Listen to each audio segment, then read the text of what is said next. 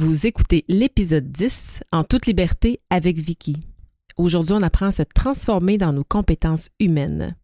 Bienvenue à toi, nouvel auditeur. Merci à toi qui me suis ou qui s'intéresse à mon podcast. C'est grâce à toi que je vibre sur la bonne fréquence. En toute liberté, ça nous permet d'aborder librement les questions de culture organisationnelle, de modèles de gestion axés sur la confiance et de sujets percutants tels que l'ego, le contrôle, les peurs, l'intelligence collective et bien plus encore. En toute liberté, c'est aller au fond des choses pour sortir de nos zones de confort et expérimenter de nouveaux angles pour qu'une petite transformation s'opère. Comme personne, agent de transformation ou comme gestionnaire, je veux t'aider à te propulser vers des sommets qui te transforment. Merci d'entrer dans mon monde de liberté. Aujourd'hui, je reçois Isabelle Dubé, une conseillère en orientation avec qui j'ai la chance de collaborer depuis quelques années déjà. J'apprécie beaucoup Isabelle euh, d'abord parce qu'elle est très articulée, c'est une fille qui est hyper, hyper intelligente, mais aussi parce qu'elle sait toujours s'adapter, elle sait toujours euh, collaborer avec un grand professionnalisme, une rigueur euh, sans fin. Et euh, c'est toujours avec une grande valeur ajoutée que Isabelle vient s'intégrer à travers mes différents mandats. Isabelle est associée et directrice du bureau de BRH de Québec. Elle possède plus de 22 années d'expérience à titre de conseillère d'orientation organisationnelle. Elle a débuté sa carrière en recrutement et en sélection de cadres et maintenant elle évolue davantage vers la réalisation de mandats en gestion et développement de carrière. Isabelle Dubé demeure préoccupée par le développement de la psychologie au travail tout en étant orientée vers l'action et l'expérimentation concrète.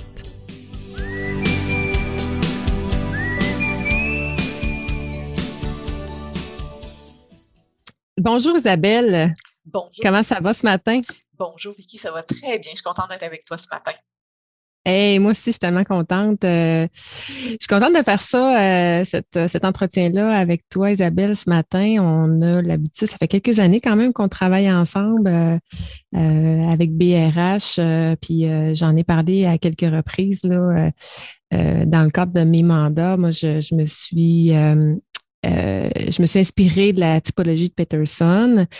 Euh, puis, je voulais mesurer les compétences qu'on. Euh, la typologie de Peterson, c'est les six grandes compétences nécessaires pour gérer une entreprise performante. Fait que je voulais mesurer ces compétences-là. bon, quand on a commencé à travailler ensemble, je, te demandais comment on peut mesurer ça. Puis on a fait finalement, le, produit a évolué, mais maintenant, on est, euh, je suis en mesure de présenter euh, et de mesurer ces compétences-là avec, euh, avec le topo que tu as développé, je pense sur mesure, hein, sur mesure pour, pour mes besoins. On l'a travaillé ensemble, en effet, pour le faire sur mesure. Oui. Fait que on a travaillé sur ça dans les dernières années, puis ça a été une super belle collaboration. mais avant de débuter, parce que je, je veux parler de toi aussi, là, tu es associé chez BRH. Tu es aussi conseillère d'orientation euh, depuis, euh, depuis plusieurs années, depuis 22 ans. Et euh, tu te spécialises en positionnement et développement de carrière. C'est bien ça? Absolument. Absolument. Donc, toi, dans le fond, Isabelle, tu mesures, puis je suis sûre que tu fais d'autres choses, mais c'est pour ça que je te pose la question pour que tu puisses le compléter, mais tu mesures en quelque sorte les compétences des peut-être des employés ou gestionnaires, soit en, au cadre, en, cadre de recrutement ou encore euh, de développement euh, professionnel. Donc, les compétences qu'on aimerait que tu mesures, est-ce qu'on te dit qu'est-ce qu'on veut que tu mesures, puis tu le mesures ou euh, c'est plus large que ça? En fait, souvent, dans un premier temps, on a une demande. Euh, donc, ça peut être en effet comme dans une perspective de développement euh, de compétences, développement de carrière. Donc, une personne qui va accéder à des postes supérieurs ou encore dans un contexte de dotation. Donc, pour évaluer si la personne possède euh, les compétences ou a le potentiel pour développer les compétences pour accéder avec succès aux fonctions. Donc, pour certains clients, euh, donc, il y a déjà des référentiels de compétences qui sont développés. Puis, de notre côté, on adapte les rapports d'évaluation euh, en lien avec leurs référentiels. Mais on est en mesure aussi de proposer un référentiel de compétences pour évaluer, oui, entre autres, des professionnels, euh, des gestionnaires de premier niveau ou encore des cadres supérieurs. Donc, à ce moment-là, c'est des référentiels adaptés selon le contexte et selon le niveau de poste. Y en a, on sait-tu, il y en a combien des compétences? Je me posais ça comme question. au final, là, c'est-tu sans fin le nombre de compétences qu'on peut mesurer? Ben, c'est une excellente question pour laquelle on a souvent des débats euh, internes hein, au sein même de l'équipe, mais aussi avec nos clients. Euh, bon, euh, je pense qu'il peut y avoir un, un, bon nombre de compétences, mais si on dilue, si on a trop de compétences, ça, ça enlève l'essence même du positionnement. Donc, est-ce que la personne est en mesure de faire ou non? Parce qu'il faut aussi cibler des compétences en fonction de ce qu'on recherche réellement. Euh, donc, euh, mais je vous dirais que de notre côté, dans les référentiels, on tourne autour euh, peut-être euh, d'une vingtaine, 25 compétences qu'on peut évaluer, entre autres, par exemple, pour des postes de cadre supérieur. Euh, pour des postes de professionnels, on va avoir souvent un peu moins de compétences qui vont être mesurées euh, parce que, bon, les compétences comme, par exemple, le sens politique ou la pensée stratégique, la, la, la, mobilisation sont moins nécessaires d'évaluer parce que la personne n'aura pas à exercer cette compétence-là dans son lieu de mmh travail. Donc, euh, mais euh, j'ai euh, parfois, on se limite à une dizaine de compétences, dépendamment du contexte, mais moi, je favorise peut-être une vingtaine de compétences en termes d'évaluation, entre autres pour des niveaux de gestion un petit peu plus élevés. Donc, ça permet d'avoir un, portrait global beaucoup plus, je dirais, beaucoup plus juste, beaucoup plus étayé, puis permet de, de, voir sur quoi on a des leviers pour développer la personne en question. OK. Ben, euh, merci de, la précision parce que je, je me demandais juste, on commence où pour on arrête où? Là? Euh, pour euh, mes mandats à moi, Isabelle, tu mesures environ 35 compétences. J'en ai beaucoup qui sont en six grandes compétences.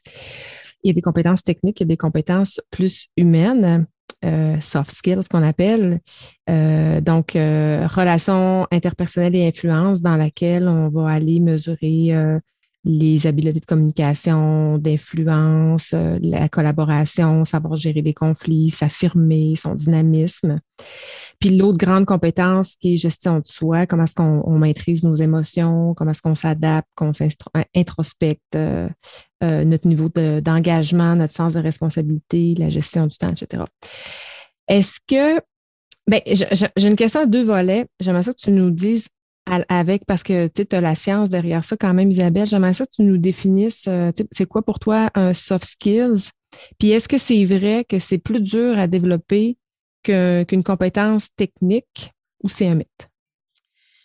Euh, bien sincèrement, euh, moi, je ne pense pas que ce soit un mythe pour répondre à ta dernière question, Vicky. les soft skills, pour moi, c'est des, des savoirs comportementaux. Donc, en soi, c'est des, compétences qu'on acquiert pas nécessairement dans le milieu scolaire, qu'on acquiert dans son développement plus personnel. Et euh, les compétences, euh, ce qu'on appelle les soft skills, c'est des compétences qu'on va avoir, qui vont avoir un impact sur le développement de d'autres compétences qu'on appelle des compétences transversales. Alors en soi, les soft skills, ça se développe quant à moi, peut-être un petit peu plus dans le, dans le bas âge. Donc, euh, si on prend par exemple la maîtrise de soi dont on parlait un petit peu plus tôt, les capacités relationnelles, euh, l'empathie, euh, la capacité à s'adapter, qui sont entre autres pour moi des soft skills, c'est des choses qu'on doit bâtir peut-être un peu plus jeune dans le bas âge puis qui se cristallise d'une certaine façon. Puis je dis cristallise, ça ne veut pas dire euh, fermement, mais qui, se cristallise un petit peu plus à l'âge adulte, euh, parce que c'est un aspect un petit peu plus identitaire associé à la personne. Donc, c'est sûr que plus on commence euh, dans le bas âge à développer ces compétences-là, plus c'est facile de les déployer, les exploiter à l'âge adulte.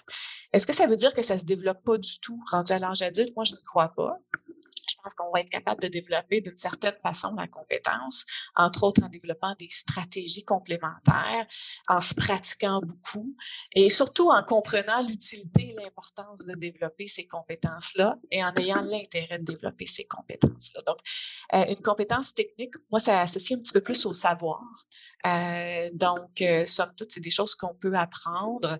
Euh, donc, si on a certaines capacités intellectuelles, souvent, ça devient plus facile de développer euh, les compétences techniques. Alors, euh, moi, je crois réellement que c'est beaucoup plus difficile. Donc, quand on fait une évaluation de compétences des gens, puis on voit que, par exemple, la maîtrise de soi est un petit peu plus un peu plus faible, euh, je pense pas qu'on va se dire, bon, ben, on va la positionner dans un cours 101 sur la maîtrise de soi, puis que dans deux mois, euh, ces acquis vont être là, puis qu'elle va être capable de les, exploiter.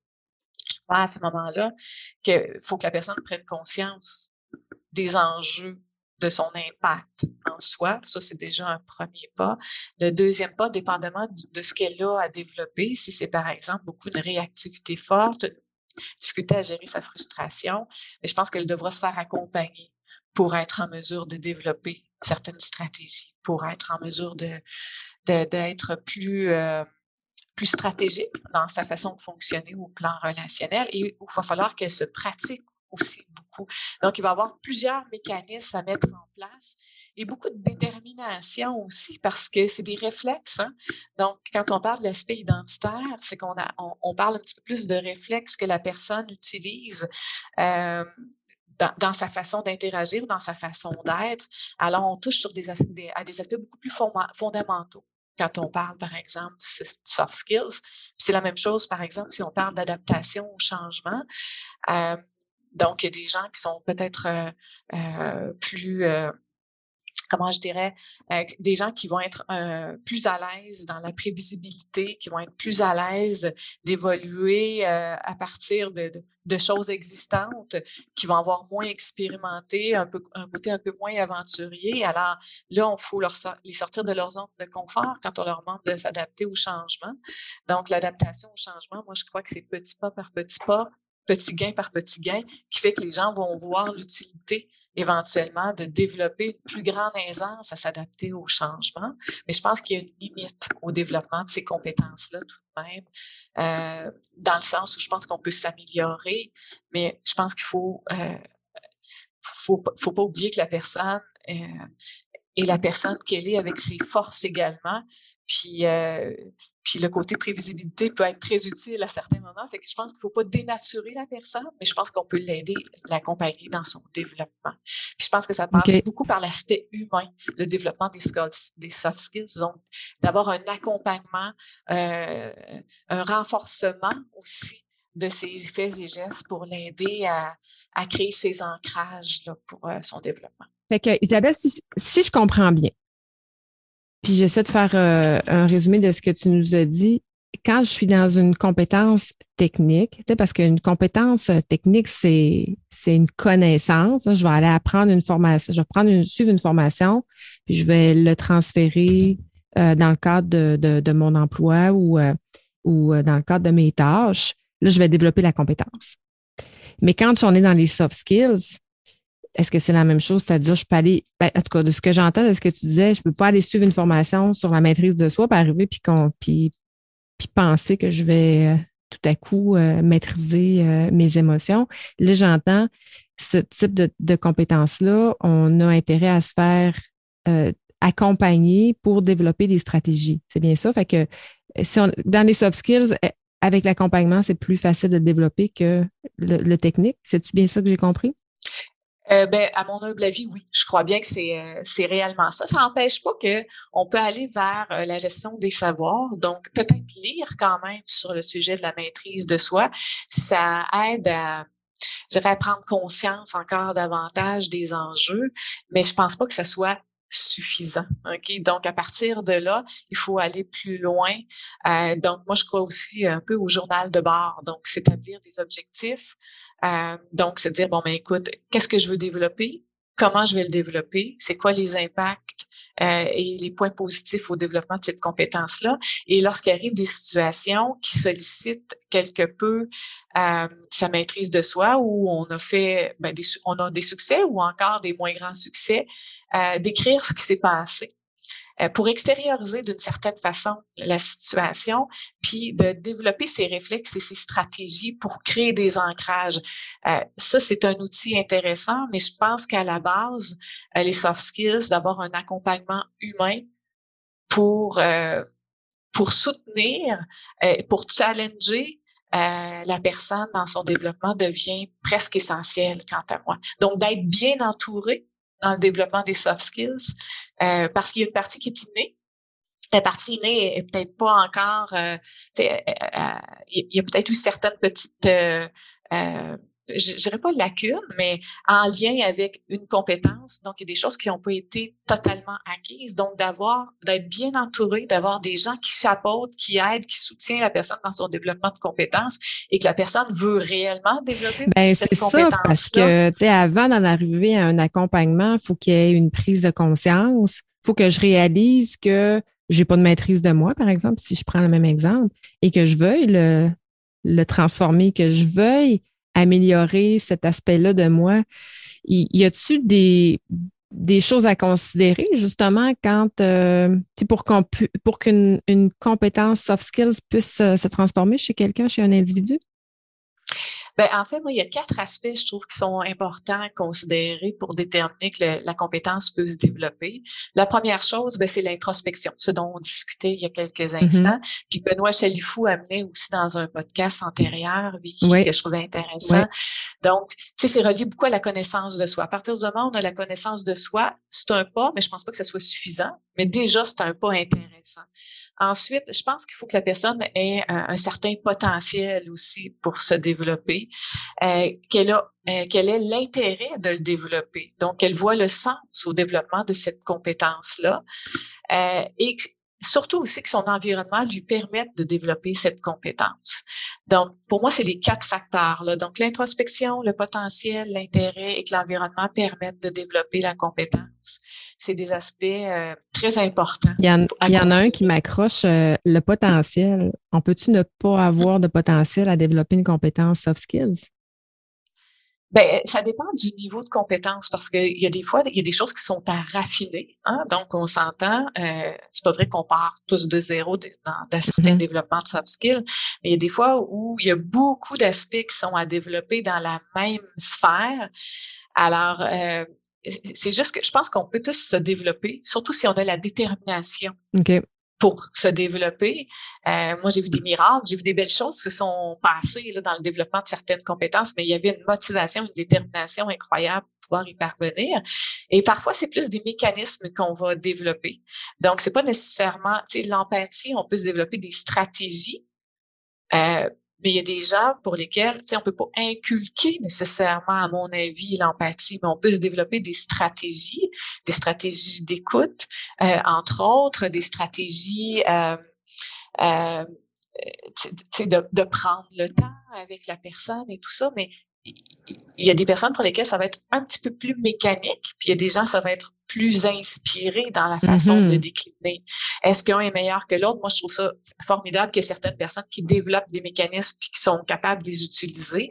Euh, mais dépendamment du niveau où on part, euh, tu sais, par exemple, si on est, puis j'aime pas mettre des chiffres, là, mais mettons qu'on est 1 sur 10 sur l'empathie versus 4 sur 10 sur l'empathie, mais c'est sûr que le développement de compétences, on, euh, va être associé un peu à un certain potentiel parce qu'on part d'un peu plus loin. Donc, si on part d'un peu plus loin, il va y avoir encore plus d'investissement à faire pour être capable d'aller euh, atteindre un certain niveau. Là. Hmm.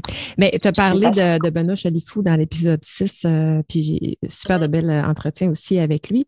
Benoît me confiait qu'il y a de la difficulté avec son écoute. Lui, les stratégies qu'il a développées, il se croise les, les jambes, il se croise les bras, puis il écrit lui, c'est sa, stratégie. Puis moi, j'ai aussi, j'ai aussi les confié que c'est une difficulté aussi que j'ai. Euh, je pense qu'elle n'est pas au même niveau que, Benoît parce que en, en rencontre comme ça, c'est, c'est pas tant euh, ça, mais c'est plus dans ma vie personnelle. Puis ça fait deux ans que je, je prends comme résolution. Moi, je prends toujours une résolution euh, à chaque année, mais là, il a fallu que je la prenne pour une deuxième année parce que je n'étais pas satisfaite de encore de mon écoute quand j'arrive dans une situation. On dirait que je passe plus au jeu que à être à l'écoute de, de la personne. Puis tu nous as parlé comme exemple, j'aimerais ça si tu pouvais me donner des stratégies là, avec euh, ta science, là, euh, comment euh, je pourrais faire pour là, j'ai la prise de conscience, je pense avoir le potentiel, j'ai la volonté, mais il me manque un petit quelque chose. Qu'est-ce que je pourrais faire? c'est pas, s'il vous plaît, s'il vous plaît. je vais être plate, mais j'ai pas de solution magique. Encore, là, je pense résoudre mon problème ce matin. J'aurais bien aimé, euh, si j'avais la recette magique, mon Dieu, je la vendrais probablement très cher. mais euh, non, puis en soi, il y, a, il y a comme des niveaux. Hein. Il y a entendre ce que la personne nous dit, puis il y a l'écoute active où on est beaucoup plus loin dans le développement de, de l'écoute.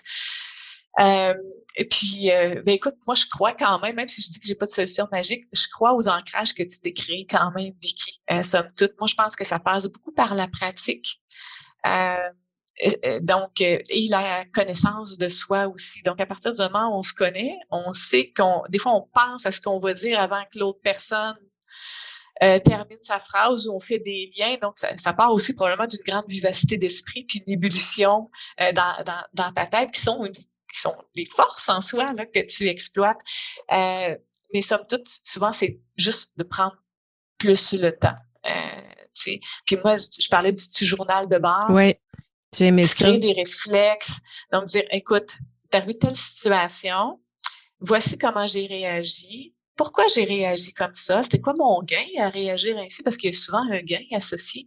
Mais euh, ça a été quoi ma perte ou euh, perte est peut-être un, un, un, mot fort, là, mais quelles ont été les, les euh, à quoi j'ai passé à côté de quoi? les conséquences? Oui j'ai passé à côté de quoi? Puis la prochaine fois qu'est-ce que j'aimerais euh, comment j'aimerais réagir? Mm-hmm. puis quels seraient mes gains à réagir ainsi? Puis c'est de s'observer je crois puis de dire ben la prochaine fois s'il arrive encore une situation comme ça est-ce que j'ai réagi de la même façon ou non? Donc, ça prend quand même un petit peu de discipline parce qu'il faut, euh, puis journal de bord, là, ça peut être virtuel, écrit ou autre, mais de l'extérioriser plutôt que de le laisser toujours dans sa tête, à, mon avis, euh, va créer euh, des réflexes plus, euh, plus profonds en soi parce que c'est comme si on l'avait partagé puis quand on le partage puis on l'écrit c'est comme une forme d'engagement supérieur. vrai. Euh, donc euh, puis c'est sûr que si on a un coach c'est une forme d'engagement encore supérieur de pouvoir le développer mais euh, le petit journal de bord pour les gens qu'on aide au niveau du développement des compétences, c'est un outil honnêtement assez puissant. Donc, c'est pas un outil magique, mais c'est un outil qui renforce le développement des mm-hmm. compétences. Mais qui conditionne, je pense que tu as dit deux choses, pratique et conscience. La conscience, on l'a avant, c'est pendant qu'on, des fois qu'on l'oublie, c'est là le, conditionnement de ce réflexe-là. Puis c'est vrai, hein, quand tu prends du recul, tu dis, ah, encore, il me semble que j'aurais, j'aurais donc dû essayer de connaître plus cette personne-là. Il me semble que j'ai pas été euh, tant à, l'écoute de ça, son être et de, de, de, de, la connaître davantage. C'est ça, des fois, la, la, conséquence pour moi, c'est une petite déception de dire Ah, j'aurais dû prendre plus le temps. Mais oui, la pratique, ça fait deux ans que je me pratique. je suis moins pire, je suis moins pire. Mais... Je dirais, Vicky, c'est quelque chose qu'on pratique pas nécessairement en solo non plus. Euh, tu, me disais, des fois, ça peut arriver un peu plus dans ma vie personnelle. Donc, si dans ta vie personnelle, c'est des gens avec lesquels tu as euh, une affinité, probablement déjà une complicité. Donc, on peut se permettre des fois d'ouvrir un petit peu plus et de dire, écoute, je sais pas si créer un petit réflexe, lève ton doigt quand tu as l'impression. Ah, c'est ça peut être long doigt quelque génial. J'aime ça. dire, est-ce que tu est-ce que tu m'as écouté pleinement pour qu'elle te, te fasse un reflet dans Ah, j'aime tellement ça, l'aborder, le, le, mettre sur la table. Ah, j'aime ça. Je vais le faire. Je vais faire ça. Parce qu'on dit tantôt que c'est important d'être bien entouré mm-hmm. dans le développement des compétences et des skills soft. Donc, ça se développe en interaction.